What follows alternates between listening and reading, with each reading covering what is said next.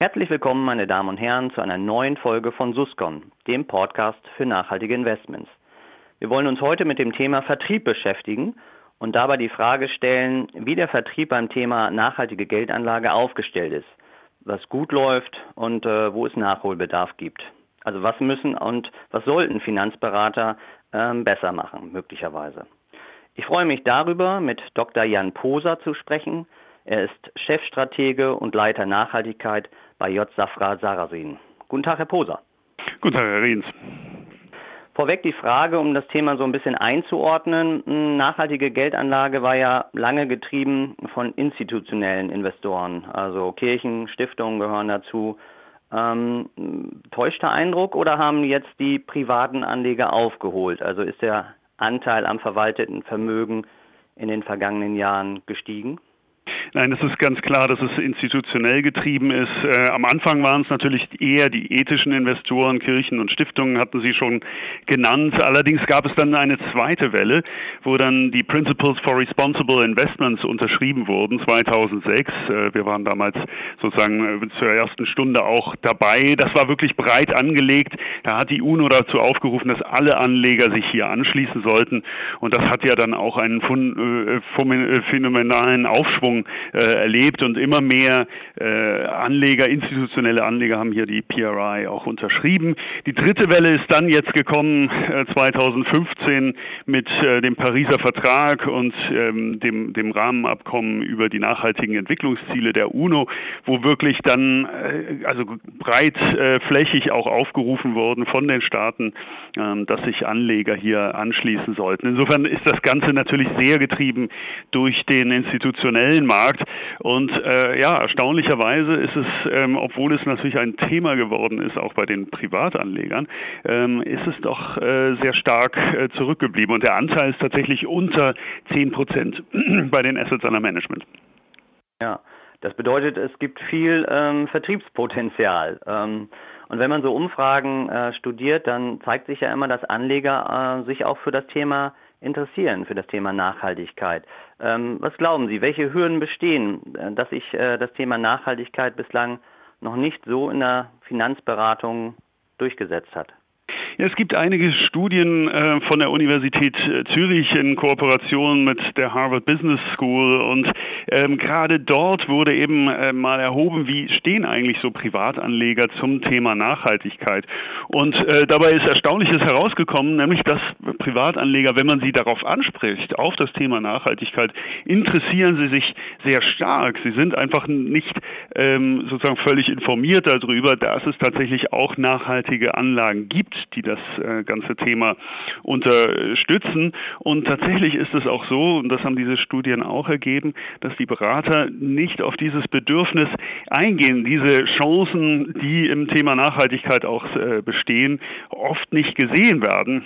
Mhm. Und, äh, und erstaunlicherweise ist das Fazit dieser Studie, dass die Berater eigentlich ähm, zum Teil das Hindernis darstellen für das Wachstum der nachhaltigen Geldanlagen äh, im privaten Bereich. Ja. Ähm, aber liegt es daran, dass ähm, die Berater nicht genug Wissen in dem Bereich haben oder geben sie ihr Wissen einfach nicht weiter?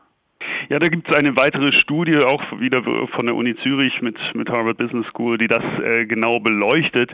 Und äh, da ist es oft so, es ist nicht unbedingt ähm, Unwissen, aber es ist einfach äh, vielleicht eine Scheu äh, von äh, bestimmten Beratern gegenüber dem Thema Nachhaltigkeit. Es wird oft als zu komplex gesehen, ist ja schon schwer genug sozusagen dem Kunden äh, das Thema Risiko, Return, äh, Tracking Error etc. Äh, ja. beizubringen und dann äh, kommt da noch die weitere Dimension äh, der Nachhaltigkeit hinzu. Äh, oft sehen die Berater das auch als, als Bedrohung, nicht, dass man dann ähm, plötzlich dann erklären muss, warum jetzt Firma X oder Firma Y nachhaltig ist oder nicht, dass, dass da auch, auch unangenehme Rückfragen kommen könnten anstatt das Ganze sozusagen als als Rettung äh, auch zu sehen. Ich meine, man kann es äh, wirklich umdrehen und sagen, das ist doch ähm, nicht. Man kann die die die Welt auch durch die Nachhaltigkeit ein bisschen ein Stück weit vereinfachen und sagen, wir äh, investieren wirklich nur in hochqualitative, ähm, nachhaltige äh, Investments und, ja. und da den Kunden an die Hand nehmen. Ja. Ist das ein, ein deutsches Phänomen eigentlich oder ähm, ähm, beobachten Sie das auch in anderen Ländern? Also hat die Studie da was zu gesagt?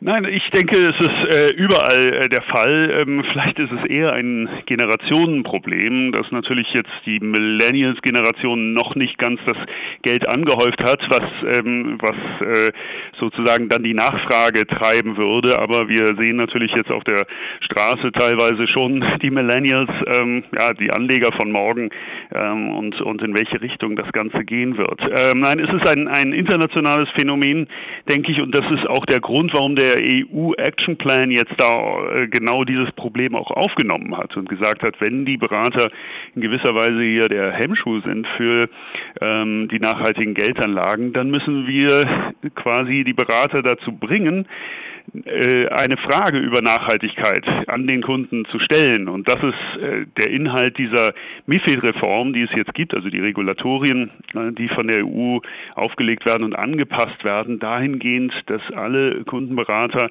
ähm, ja dazu gebracht werden, eben über das Thema Nachhaltigkeit mit dem Kunden zu reden. Und das kann natürlich auch einen gigantischen Aufschwung hier bei den nachhaltigen Geldanlagen bewirken. Ja. Ja, es ist ja immer noch so, dass Fonds äh, hierzulande nach wie vor verkauft werden und eben nicht aktiv ge gekauft. Deswegen hat ja der Vertrieb auch so eine wichtige Rolle. Glauben Sie, dass, dass äh, äh dem Vertrieb das so bewusst ist, den Beratern auch, dass sie so eine wichtige Rolle haben? Doch, ich, ich denke schon, äh, dass, dass es äh, bewusst ist. Allerdings ist oft das Problem eher, dass sozusagen die, die Einstellung der Kunden äh, möglicherweise auch äh, falsch eingeschätzt wird. Nicht? Also ein Kunde äh, ist ja sozusagen äh, ganzheitlich ähm, ähm, beim, beim Berater. Er ist ja nicht nur ein performancegetriebener Kunde und manchmal äh, bekomme bekomm ich sozusagen auch die Antworten auf das, wenn ich nach dem Thema Nachhaltigkeit frage von den Kundenberatern. Ja, meine Kunden interessieren sich nur nur für Performance, aber wenn Sie das äh, genau äh, hinterfragen und mal schauen, was kaufen die Kunden auch für Autos oder trennen sie ihren Müll oder was, was tun die da, da sieht man eben, dass die Kunden sehr viel äh, machen, ohne dafür sozusagen mit Performance entschädigt zu werden. Und dieses, äh, also das ist, dieses Verhalten ist natürlich dann wiederum eine Chance für den Berater, dass er mit dem äh, Kunden reden kann und ein Produkt eben nicht einfach nur pushen kann, braucht äh, über die Performance her, weil wenn die Performance irgendwann mal nicht mehr so stimmt, dann wird der Kunde sagen, was haben Sie mir denn da verkauft? während wenn Sie ein nachhaltiges Produkt haben, können Sie den Kunden viel länger binden, weil er diesen Prozess verstanden hat, weil er den unterstützt. Und wenn dann auch mal ein Performance-Hänger kommt, dann, ähm, dann äh, ist das eine Chance für den Berater zu sagen, ja, aber äh, es wird sich langfristig auszählen, wir, wir investieren ja hier langfristig. Ja, ja, okay. Gleichwohl wächst ja die Zahl der Berater, die sich ähm, auf das Thema nachhaltige Geldanlage ähm, komplett spezialisiert haben. Ähm, würden Sie sagen, das ist, das ist empfehlenswert oder reicht es oder ist es auch sinnvoll, Nachhaltigkeit dann nur als ein äh, Baustein zwischen äh, mit, äh, äh, mit vielen anderen zu haben?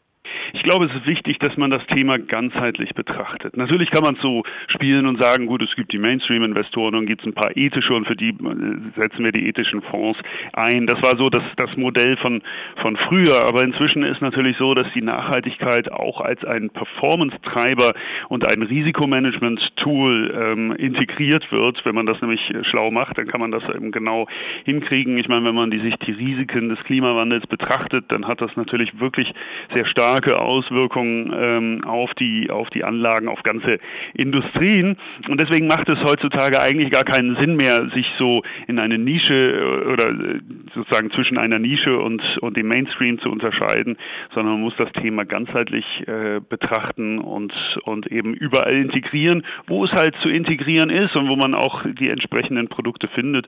Und man findet natürlich immer mehr jetzt äh, hier Strategien im Bereich Nachhaltigkeit. Ja, ja. Äh, das ist ja auch immer eine, eine Kritik, die ich höre, ähm, dass das Angebot eben noch nicht ausreichend ist. Also man kann nicht in allen Bereichen, nicht in allen Produktkategorien, äh, Anlageklassen äh, ähm, investieren. Ähm, wie ist da Ihre Meinung? Reicht das Angebot?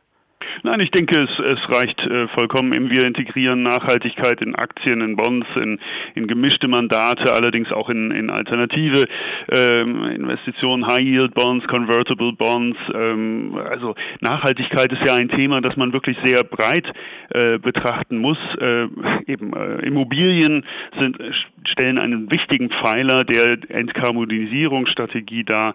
Auch dort spielt Nachhaltigkeit eine große Rolle. Also ich, ich sehe da überhaupt gar kein äh, Hindernis diesbezüglich. Ähm, also ich glaube, ähm, das, das Angebot ist schon relativ breit und wird jetzt immer breiter. Mhm.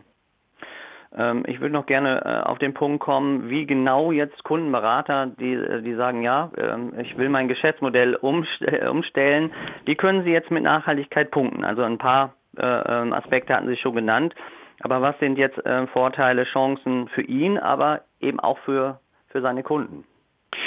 Ja, ich glaube, es ist irgendwie nach der äh, großen Finanzkrise ja klar geworden, dass, ähm, dass das System natürlich auch Interessenskonflikte hatte, dass es sehr viele Problematiken in der Welt gibt. Und ich glaube, das wäre die Chance des Kundenberaters, dass er wirklich darauf setzt, dem Kunden, den Kunden an der Hand zu nehmen, äh, der Verbündete der Kunde ist und ihm sagt, also anstatt, äh, dass wir die Welt komplexer machen, eben mit Tracking Error und Sortino Ratios und was es auch immer gibt, äh, vereinfachen wir sie und investieren wirklich in hochqualitative äh, Titel, die hier wirklich auch aus Nachhaltigkeitssicht ähm, letztendlich nicht nur eine Performance liefern, sondern entsprechend auch zu einem gut, äh, einem besseren Gewissen äh, führen. Nicht? Also dass der Kundenberater wirklich der Verbündete ähm, des Kunden ist und, und ihn da an der Hand nimmt. Ich glaube, das, äh, das macht großen Sinn. Glauben Sie, dass man damit auch dann äh, neue Kundengruppen, neue Zielgruppen erreichen kann? Ja, also ich denke, genau. Ich denke, traditionell ähm, äh, gab es vielleicht mal ein, eine, eine Trennung zwischen Leuten, die sozusagen äh, ja große Finanzvermögen hatten und, und dort investieren wollten und die anderen, die da eher die Finger davon gelassen haben. Ich glaube, wenn man, wenn man äh, diese Kundengruppe entdeckt und als, als Verbündete sieht, äh, wird man, wird man äh, sicherlich da ein, ein Asset-Wachstum hinbekommen und, und äh, neue Märkte erschließen können. Wohl ich denke, letztendlich wird das Thema Nachhaltigkeit sehr breit, immer, immer breiter verankert äh, in der Bevölkerung. Ja. Ähm, Anlageberatung hat ja auch viel mit Storytelling zu tun. Ähm, wie wird oder äh, wie sollte das Thema nachhaltige Geldanlage auch für den Kunden interessant erzählt werden? Ja, ich, als Chefstratege fange ich natürlich auch gerne mal mit einem Ausblick an, mit einem Wirtschaftsausblick. Und wenn man mal den Ausblick auf 2050 äh, wagt, nicht was, wie sieht die Welt dann aus, wenn unsere Pensionen ausbezahlt werden oder der Kunde den, den äh, Lebensabend äh, sozusagen verbringen möchte mit, mit einem ausreichenden Vermögen oder seine Kinder ähm, äh, beschenken möchte? Ja, die Weltbevölkerung steigt. Wir werden 2050 10 Milliarden Menschen sein. Äh, wir werden alle älter. Wir werden reicher, verbrauchen mehr Ressourcen. Aus dieser Sicht wird natürlich ganz klar, ähm, in welche Richtung auch die Anlagen gehen müssen, in welche Richtung unsere Wirtschaft äh, gehen muss. Wahrscheinlich werden wir einen größeren ähm, Gesundheitssektor haben. Wahrscheinlich wird die Technologie eine wichtigere Rolle spielen und sicherlich nachhaltige Technologien hier insbesondere werden eine wichtige Rolle spielen. Nicht? Und wenn man diese Trends betrachtet, dann wird es völlig klar, warum man nachhaltig anlegen sollte.